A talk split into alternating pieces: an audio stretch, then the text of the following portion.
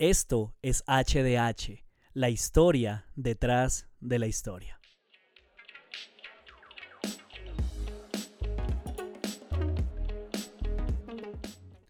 Bienvenidos, buenas, buenas, una vez más tenemos un episodio nuevo, nuevo contenido, bien interesante, ya sonó la campana que indica que la clase va a empezar, así que espero que estén súper atentos.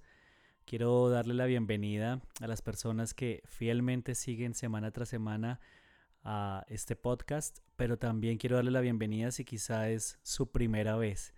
Eh, no se siente intimidado, de verdad que nuestro deseo es que usted pueda crecer en su conocimiento de la teología, pero también que podamos aplicarlo, contextualizarlo.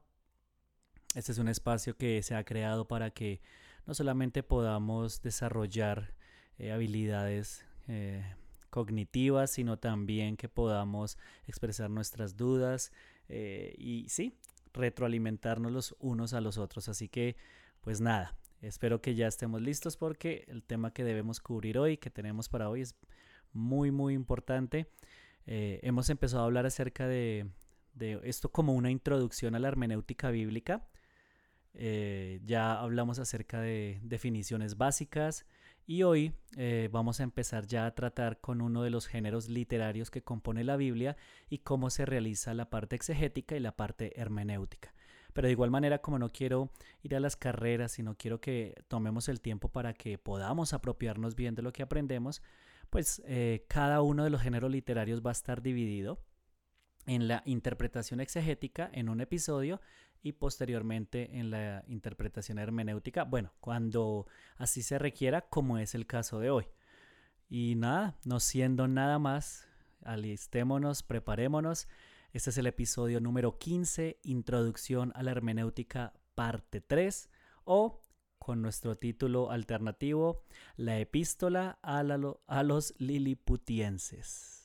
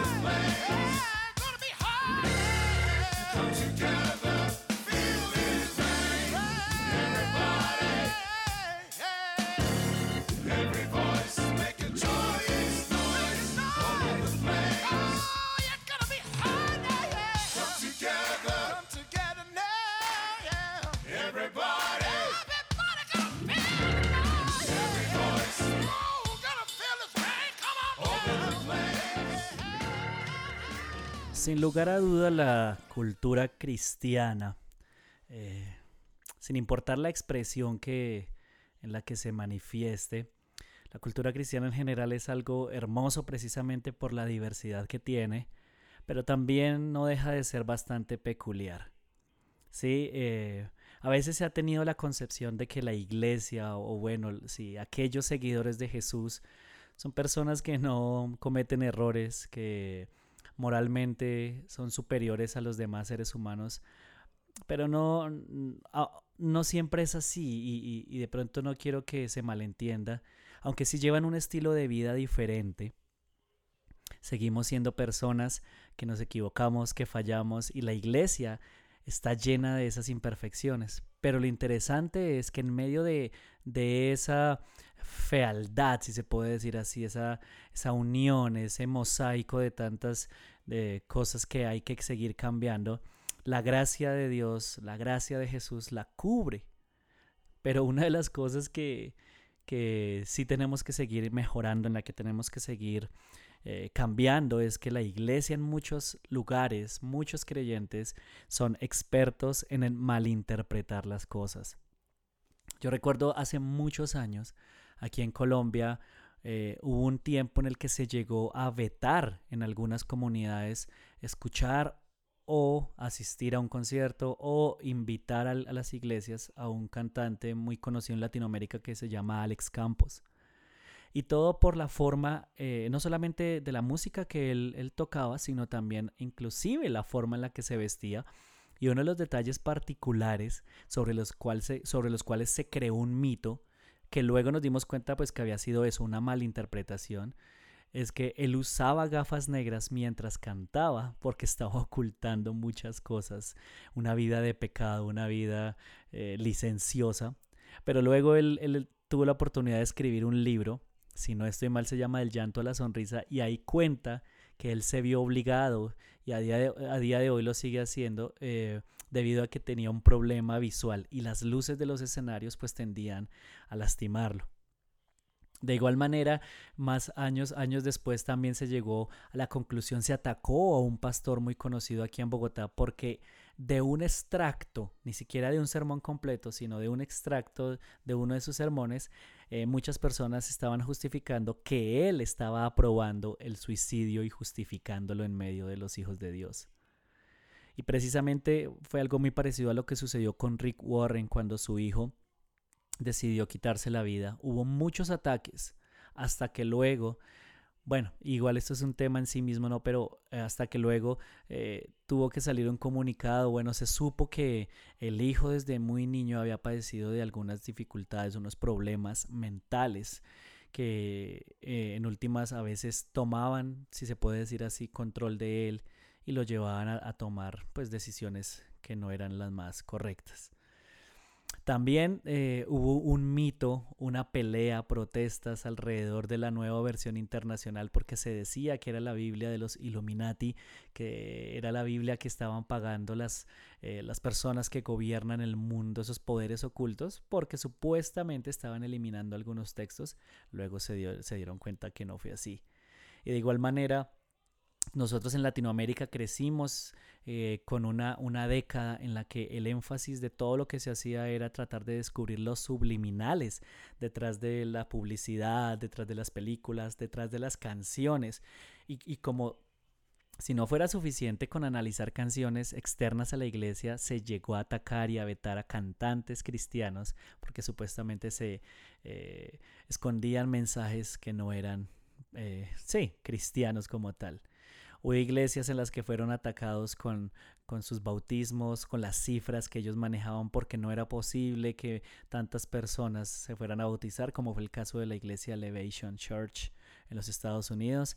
Y pues, ¿qué les digo? Últimamente hemos sido aún más expertos en malinterpretar cosas a través de las cadenas de WhatsApp que nos llegan y nos llegan sin un trasfondo, sin una base clara, firme, sino sencillamente X líder dice las cosas y pues nos confiamos en que es así. Y una de las cosas más chistosas que me pasó con respecto a esto fue que hace un tiempo yo tuve que experimentar cómo nos enviaban un, un, video acerca de cómo el presidente de Rusia, Vladimir Putin, estaba dando un discurso a una cantidad de soldados en la que expresaba cómo iba a eliminar el cristianismo, una cantidad de ofensas hacia Dios. Bueno, ustedes ni se lo imaginan. Y luego ese mismo video me lo encontré, pues donde también hablaba acerca de otras cosas. Y cuando ya una, unos periodistas serios salieron a desmitificar todo, pues se dieron cuenta que lo que él decía realmente en ruso no era más sino un discurso para la, eh, como el nombramiento de, de unos militares, ¿no? Que se estaban posesionando. ¿Y qué más decir? Podríamos gastar tiempo hablando acerca de temas controversiales como la vacuna contra el COVID o lo último en Guarachas que apareció hace pocos días, que es eh, el anticristo eh, o Mesías judío. Y de igual manera, pues si a usted le interesa todo eso, pues ahí en YouTube puede encontrar, pero muy pocas de esas cosas, muy pocas, no digo que, ninguna, pero muy pocas de ellas tienen un soporte realmente eh, claro. Y mientras preparaba todo el contenido para, la, para el trabajo que vamos a desarrollar en este tiempo, pensaba yo en la película de los viajes de Gulliver, la última que salió, en la que actúa Jack Black, creo que se llama el actor, y me hacía pensar en que cuando él llega a la isla, él le dice a todos los liliputienses allá todo lo que él era en Nueva York, todo lo que él había logrado, todo lo que había construido, de quién descendía, y no eran más sino referencias a películas, a series de televisión. Y estas personas, al estar desconectadas de un conocimiento eh, real, pues terminaron creyendo todo lo que él les decía. Y de igual manera, esto es lo que, lo que nos vamos a encontrar a través de, de, todas las herramientas que vamos a ver para examinar los géneros literarios de la Biblia. Que muchas cosas que nosotros hemos creído como ciertas no fueron más sino malinterpretaciones o que abrazamos porque alguien de confianza, y no digo que tenía malas intenciones, pero no lo enseñó de esa manera y como no nos dimos a la tarea de de, de, acercarnos directamente a la Biblia a nosotros o no contábamos con recursos como los tenemos hoy en día, pues sencillamente hicimos eh, de esas verdades a, a, medias, una verdad absoluta o en casos peores de mentiras, pues verdades absolutas. Así que como les decía, hoy vamos a arrancar con las epístolas del Nuevo Testamento. Ese va a ser el primer género literario que vamos a abarcar. Eh, y de hecho lo escogí entre comillas, porque aparentemente pues son las más fáciles de interpretar, ya que pues quién no podría comprender una carta, ¿no? Y aunque sí podemos decir que tienen facilidad en la parte exegética, muchas de ellas tienen una dificultad más grande en la cuestión hermenéutica. Y, hoy vamos a ver varios ejemplos. Yo tengo por acá a la mano por eh, Primera de Corintios 7:25 que es uno de los que eh, textos que, a veces uno se encuentra como que tienen esta, esta, esta cuestión de, conflicto. Déjeme lo busco acá. Quiero que se sienta como si realmente estuviéramos en el salón. No me quiero adelantar, no quiero correr. Ah, miren esto, por ejemplo, en 1 Corintios 7:25 eh, dice, ahora, con respecto a la pregunta acerca de las jóvenes que todavía no se han casado, para ellas no tengo ningún mandato del Señor pero el Señor, en su misericordia, me ha dado sabiduría digna de confianza que les transmitiré a ustedes. Entonces son textos que, eh, ah, o sea, son fáciles de entender, pero que lo llevarían a uno a pensar realmente, bueno, ¿cómo así? Luego no es lo que está escrito lo que debemos seguir, ¿cómo así que ahora Pablo pone su opinión, digamos, a un nivel, eh, pidiéndole a la gente que confíe como si fuera la misma palabra de Dios? Solamente como para darles ahí un ejemplo chiquito. Hay otro eh, ejemplo también en 1 Corintios capítulo 5 donde se le, eh, se le dice a la iglesia que tiene que excomulgar a un hermano que estaba viviendo una vida que no era digna del llamamiento de Dios. Pero cuando tratamos de traer eso a la actualidad, en esa época, claro que la eh, excomunión era, era terrible porque las iglesias no eran tantas, pero hoy en día podemos podríamos decir, vamos a excomulgar a alguien de la iglesia, pero esa persona puede ir a otro lugar y ya, nada pasó. ¿Sí? Entonces son textos que aparentemente uno los entiende fácilmente, pero a la hora de, de interpretarlos de manera exegética o de manera hermenéutica, pues no son tan fáciles. Eh, y, déjeme cerrar con este, por ejemplo, los capítulos 12 al 14, en los que se habla de dones eh, dados por el Espíritu Santo, manifestaciones especiales, cómo se trabaja eso en comunidades donde se cree que ya cesaron, que no son para este tiempo. Así que espero que usted me regale toda su atención, que esté alerta, que esté dispuesto y que podamos compartir este contenido que viene a continuación. Así que vamos a hablar acerca de la naturaleza de las epístolas, vamos a hablar de los contextos para tener una idea acerca de cómo poderlas interpretar correctamente.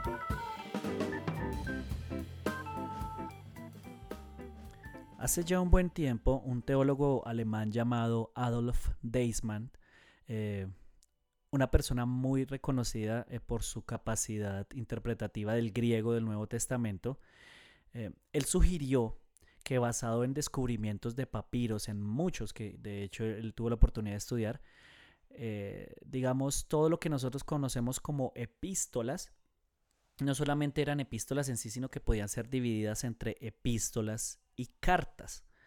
La carta, cuando él hablaba de carta, él hacía eh, referencia a un escrito que fue enviado a, un, a una persona en particular, como por ejemplo Timoteo, Filemón, ¿sí? Si me hago entender que tenía un destinatario único.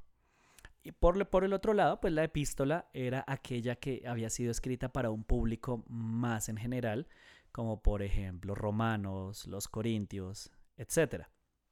También él identificó que las partes de una carta eh, podían eh, dividirse de la siguiente manera. Tenían el, el, autor se presentaba, luego el destinatario, a quien iba, luego entregaba un saludo, un voto de, de oración o una bendición hacia la persona, venía el cuerpo del mensaje y cerraba con un saludo final y despedida, o sea, seis partes. Autor número uno, destinatario dos, saludo tres, voto de oración cuatro, cuerpo cinco y saludo final y despedida seis. Y entonces, a diferencia de las cartas, las epístolas carecen del 1, 2 y 3, o sea, autor, destinatario y saludo, de manera explícita y en orden, o a veces también del 6, un saludo especial de despedida. Sin embargo, pues eh, pese a la variedad de detalles, lo que, lo que nos compete a nosotros a la hora de acercarnos a las cartas o epístolas es que debemos enfocarnos en la ocasión y la fecha de escritura. Aquí hacemos referencia con ocasión eh, el motivo, la razón por la cual el autor decide escribirla. Y segundo, la fecha nos hacemos, hacemos referencia pues al contexto histórico que envuelve pues toda la, la composición. Entonces, esto nos va a llevar a hacernos preguntas como, por ejemplo, ¿por qué la escribió el autor? ¿Qué lo motivó? ¿Sí? Y, y, cuando nosotros, digamos, hacemos como ese análisis eh, breve, de manera rápida, nos vamos a encontrar que muchas veces las cartas o epístolas fueron escritas y porque buscaban la corrección de una conducta, porque querían tratar un tema doctrinal o porque querían enderezar una mala interpretación. Pero entonces, eh, uno de los consejos que tenemos que tener presentes es este. Antes de suponer rápidamente lo que creemos que significa un versículo o el contenido de una carta o epístola, tenemos que pensar primero en la razón que inspiró la escritura de ese documento. Por otro lado, también es fundamental tener claro que ninguna eh, epístola o carta tiene el objetivo de ser un tratado de teología. ¿Cómo así? ¿Cómo así? Sí, Ninguna carta se escribió pensando en que fuera leída como un tratado teológico. Claro que cuando nos acercamos a esos documentos nos vamos a dar cuenta que hay teología implícita, pero si usted se da cuenta, la teología que se presenta es por lo general teología práctica, conocimiento de Dios que se esperaba que los creyentes o el creyente que, que había sido objeto de la carta pudiera aplicar en una situación particular. Y esto es cierto incluso en Romanos, que es como dentro de los libros del Nuevo Testamento lo que se conoce como el tratado teológico por excelencia. Pero si nosotros nos vamos a Romanos y buscamos teología, obviamente la vamos a encontrar, pero su objetivo principal a la hora de ser escrita eh, es otro. Así que entonces surge la pregunta, ¿Cómo abordamos la exégesis de una epístola o de una carta?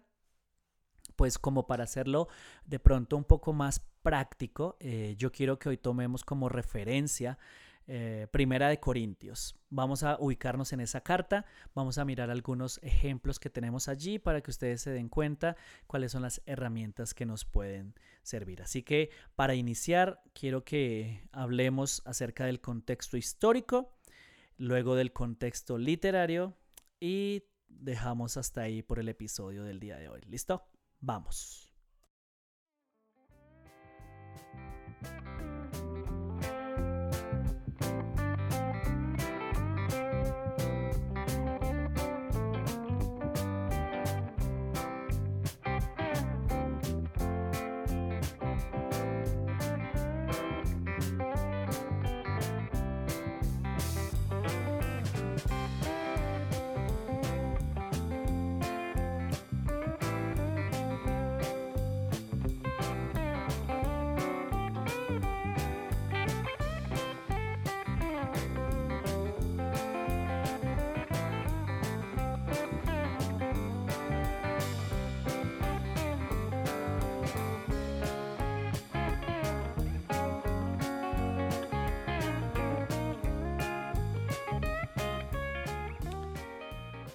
Espero que todos estén disfrutando los interludios musicales de la misma manera en que yo lo estoy haciendo. Es una selección bien especial de música estilo gospel, eh, precisamente porque estamos hablando acerca de iglesia, pero, pero bueno, que no, que no genere confusión. Y volviendo al tema, entonces, como les decía, el contexto histórico es fundamental a la hora de interpretar una epístola o una carta. Y cuando hacemos referencia a este término, contexto histórico, lo que estamos es tratando de reconstruir la situación que llevó al autor a escribir ese documento, como mencionábamos hace un, hace un instante. Y en nuestro caso particular, pues como dijimos que íbamos a tomar como referencia Primera de Corintios, lo que deberíamos de preguntarnos es qué pasaba en Corinto, cómo supo lo que estaba pasando, eh, qué relación tenía Pablo con ellos. ¿Sí?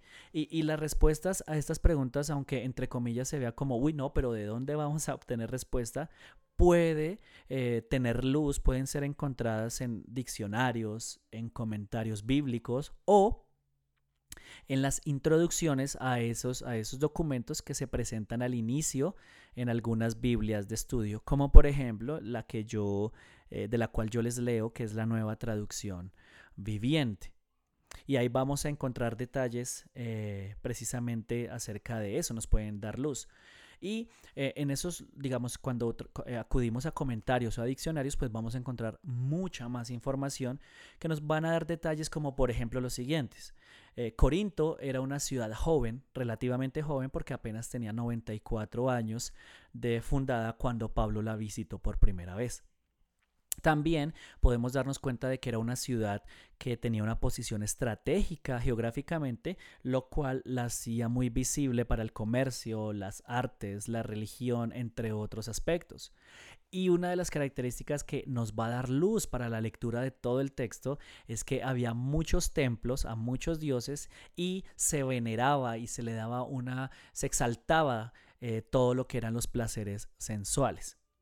Entonces, cuando uno se da cuenta de estos detalles, es, digamos, particularmente estos últimos detalles, uno podría hacer una asociación rápida con ciudades como, por ejemplo, Las Vegas o Nueva York, donde eh, conviven personas de muchas culturas y supuestamente son, espacios para, para que uno pueda ser libre. Entonces, cuando ya uno se da cuenta de estos detalles, aunque entre comillas no tengan mayor relevancia, sí que la van a tener porque, por ejemplo, uno se puede dar cuenta de que esta carta fue escrita a una iglesia en una ciudad muy grande, no, por ejemplo, en una iglesia en el campo. Entonces eso ya comienza a marcar pautas acerca de hacia dónde realmente nos quiere llevar Pablo. Lo segundo que se recomienda es leer la carta de una sola sentada. ¿Y a hago referencia con eso? A que si usted va a tomar la determinación de leer realmente, de profundizar, tiene que dedicarle el tiempo que se necesite a leerla por completo. Algunas fáciles, más cortas habrá, pero una como esta, que ya tiene varios capítulos, pues nos va a demandar un buen, buen tiempo. ¿Y, qué es lo que se busca con esto? Pues se trata de que uno pueda obtener una visión global del mensaje para no solamente quedarnos con ideas sueltas de ciertos versículos. Y aquí, pues como precisamente eso les digo, lo importante no es enfocarnos en eso, en, palabras específicas, no, no, no, sino cuando nos sentamos a leer es mirar toda la idea, cuál es la idea global que el apóstol está comunicando. Y aquí existe un recurso que se ha venido haciendo muy popular últimamente. En inglés aparece como Project Bible o Bible Project, no recuerdo como tal el nombre. Eh, en español también aparece como el proyecto Biblia y, lo que busca es eh, eh, esta organización es que a través de videos podamos conocer precisamente el contexto de cada una de las cartas eh, y de, bueno, en general de todos los libros de la Biblia. Y, y, cuando nosotros hacemos ese ejercicio, nos vamos a dar cuenta que el mensaje general puede ser clasificado en partes más pequeñas. Entonces, e, en uno de los videos se menciona cuando del proyecto de la Biblia, por ejemplo, eso lo vemos, lo, vi hace poco eh, con la carta a los romanos, ellos mencionan que luego de hacer ese, esa tarea exegética se pueden identificar tres partes, que Pablo lo que busca a través de la carta a los romanos es que los creyentes en Roma entiendan que ahora tienen un nuevo estatus, tienen una nueva familia y hay un nuevo futuro que los espera y que todo eso se recibe por la justificación eh, por fe. Entonces, claro, cuando ya uno se da cuenta de eso, ya es mucho más fácil entender la idea global de todo un libro. Pero entonces aquí también es importante que nosotros tengamos presente que hay algo muy valioso y es tomar notas. Cuando tomamos notas de lo que vamos leyendo, vamos a ir descubriendo información muy importante. Cuando usted lo haga con Primera de Corintios, por ejemplo, va a descubrir que las personas que pertenecen a esta iglesia son gentiles en su mayoría, aunque había judíos también en este lugar. Son personas que aman la sabiduría y el conocimiento, pero que también son personas orgullosas y arrogantes se va a dar cuenta que Pablo eh, básicamente los regaña, les llama la atención, los exhorta y luego les, les suplica. También nos vamos a dar cuenta que Pablo se enteró de la situación que estaban atravesando a través de la familia de, de Chloe. Y eh, en el capítulo 7, versículo 1, por ejemplo, también nos vamos a dar cuenta que eh, eh, antes de que él escribiera las cartas a los Corintios, él ya había recibido una carta de parte de ellos con unas preguntas que esperaban que él pudiera solucionar. Ahora, entonces tenemos, en primer lugar, tratar de reconstruir la situación que llevó al autor a escribir. En segundo lugar, eh, leer la carta de una sola sentada. Y en tercer lugar, podemos empezar a diseñar un bosquejo. Bueno, ¿qué pasa si, si, si nosotros no tenemos como mucha claridad solitos, solitos acerca de, de si el bosquejo nos va a quedar bien, si nos va a quedar mal? No importa, para eso, como les digo, existen los recursos como los diccionarios, como los comentarios. Y eh, cuando hagamos este, este ejercicio, por ejemplo, vamos a descubrir que básicamente... Eh, por ejemplo, solamente les doy estos primeros ejemplos. Vamos a darnos cuenta que en el, del, capítulo 1 al capítulo 4 se trata el problema de, de, las divisiones en la iglesia. Del capítulo, el capítulo 5 trata el problema de un hermano incestuoso. El capítulo 6 habla acerca de los pleitos entre los creyentes. Eh, y el capítulo 6 del 12 al 20 va a tratar acerca de, la inmoralidad sexual. Y ahí podríamos seguir ya luego sobre conductas. Bueno, eh, ahí nos vamos a ir dando cuenta de, eh, cómo el texto también está organizado por, en, subdivisiones. Y, nos vamos a, vamos a notar, por ejemplo, que esto es bastante interesante. A mí me pasó la primera vez que lo, que lo estudié que el capítulo 13 de Corintios, ¿no? Primera de Corintios 13, que lo conocemos como el capítulo del amor que se lee en los matrimonios, que es como el poema por excelencia para exaltar eh, a la pareja, ¿no? Se encuentra entre el 12 y el 14. No, pues nada, nada difícil de entender, ¿no? Pero si usted se da cuenta por cuando comienza a leer, el capítulo 12 y el capítulo 14 hablan de temas de liderazgo, de dones en la iglesia, entonces, aunque se usa para matrimonios el capítulo 13, surge una pregunta que es imposible no hacerla. ¿Será que cuando se habla acerca del amor, más que hablar acerca del amor hacia la pareja o de que sirviera como modelo para las bodas, ¿será que este capítulo 13 tendrá que ver con la forma en que se debe liderar a otros y en cómo precisamente el amor es superior a cualquier don, a cualquier manifestación espiritual?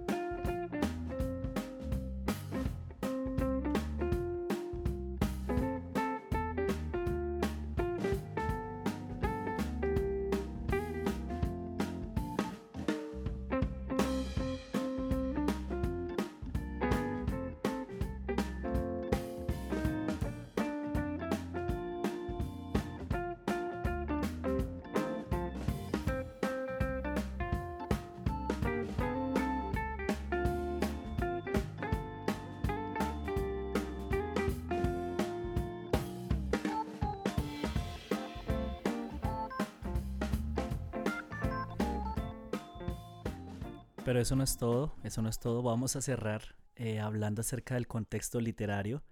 Si ya eso puede comenzar a generar de pronto escosor o inquietudes en alguno de ustedes, me imagino lo que va a suceder cuando hablemos acerca del, del contexto literario. ¿Por qué? Porque es que nosotros muchos fuimos enseñados a leer o a interpretar o a pensar en eh, frases, en palabras, pero cuando nos acercamos a la Biblia, nosotros tenemos que darnos cuenta que la división, no sé si esto exista la palabra, versicular, pero la, división de versículos fue algo de hace, mm, entre comillas, poco tiempo. Cuando se escribió la Biblia, se escribieron de corrido los textos, así que no estaban divididas en versículos como nosotros lo, lo tenemos hoy en día, sino que eran pensamientos, eran ideas grandes, eh, párrafos precisamente. Y el capítulo 3, en, el, en la primera carta a los Corintios, el capítulo 3 es uno de los que más eh, mal interpretados ha sido durante mucho tiempo.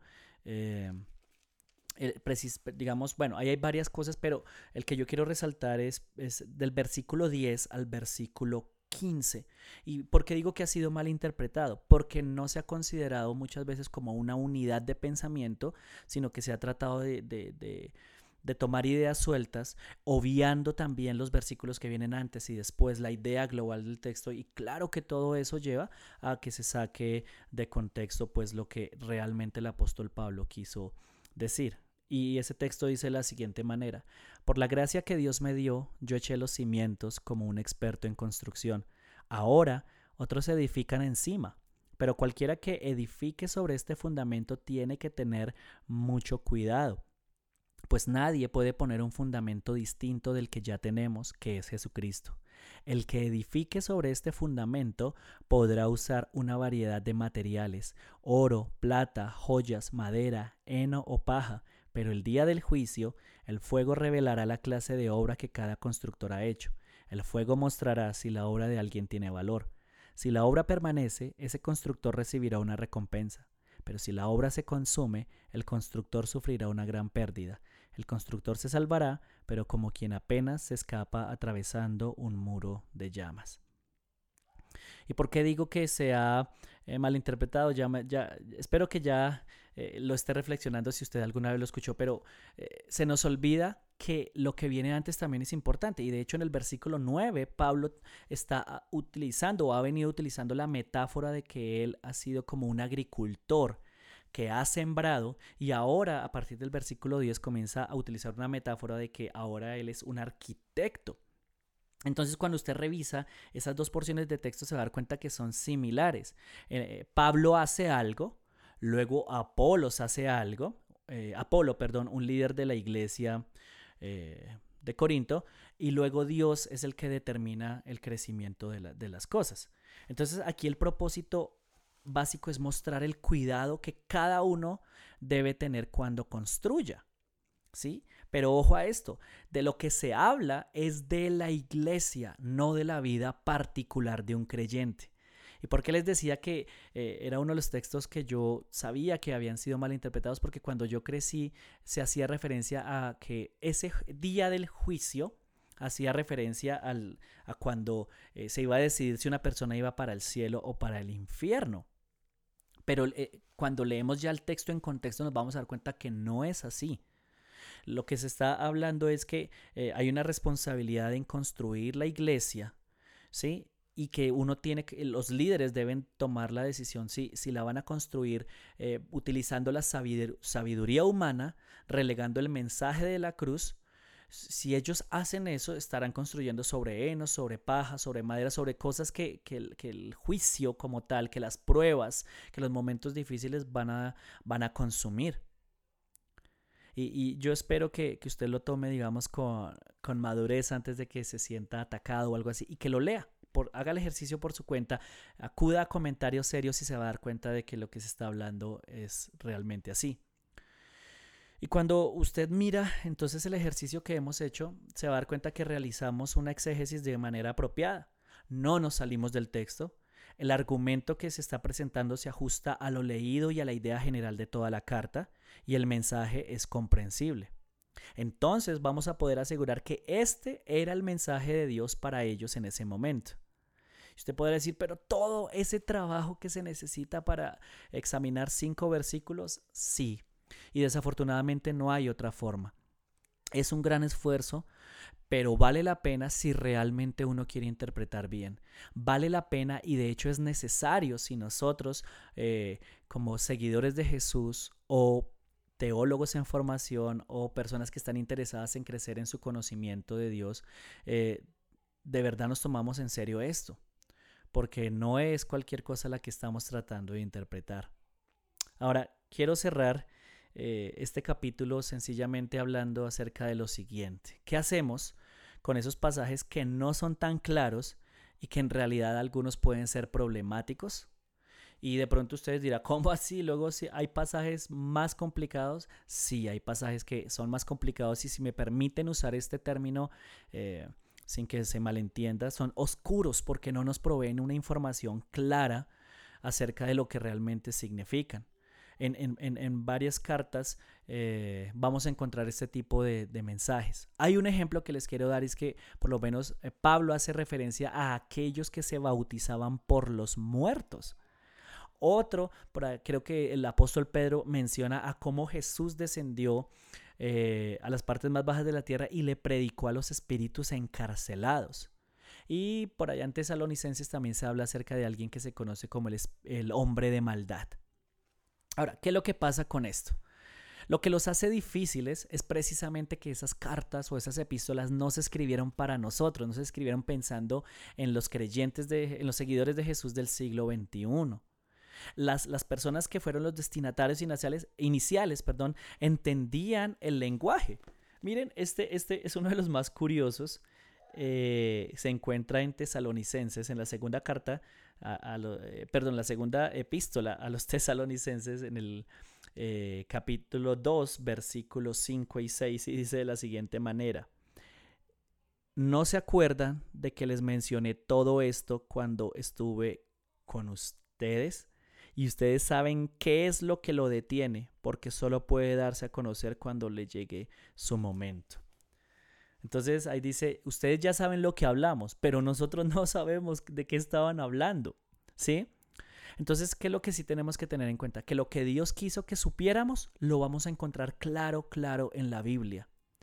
Y, esto es un llamado de pronto de atención, un consejo. No podemos obsesionarnos con aquello que no es tan claro, con aquello que de pronto no es central a la fe cristiana porque desafortunadamente podemos invertir mucho tiempo eh, tratando de hallar luz en eso y, en vez de, digamos, de avanzar podemos generar confusión y terminar eh, comunicando ideas erróneas. Entonces, podemos afirmar lo que sabemos. ¿Qué podemos afirmar, por ejemplo, acerca de los que se bautizaban por los muertos? Precisamente eso, que algunos estaban bautizando en nombre de personas que habían fallecido. Algo increíble aún más es que Pablo no lo condena ni lo aprueba. Pero ¿qué nos queda, digamos, como misterio, si se puede decir así? No sabremos quiénes eran, no sabremos por qué lo hacían y no sabemos tampoco por quiénes lo hacían. Entonces, cuando nos encontremos con este tipo de versículos que son así oscuros, eh, lo que se recomienda es consultar un buen comentario. Por favor, no acuda a páginas web, mucho menos a videos de YouTube que no tienen sustento académico o teológico acuda a libros de gente especializada. Hoy en día ni siquiera, eh, aunque no debería decirlo, ¿no? No, no, no necesariamente necesitamos comprarlos porque ya los podemos encontrar en, diferentes páginas que los, que los dan gratis, si se puede decir de esa manera, en PDF o en otros formatos. Eh, y por último, no olvide esto. Ni siquiera los mejores comentaristas tienen todas las respuestas. Esas personas que han pasado toda su vida estudiando el Nuevo Testamento, todos los textos de la Biblia, no, no, tienen claridad al respecto. Así que pues eh, podemos darnos por bien servidos con entender lo que debemos entender y pues con estudiar hasta donde podemos lo que no logramos entender. Y, y es que cerrando esto puedo decirles que en promedio hay alrededor de 42 posibles interpretaciones en todos los comentarios bíblicos que se pueden consultar en español por lo menos acerca de lo que significa bautizarse en nombre de los muertos.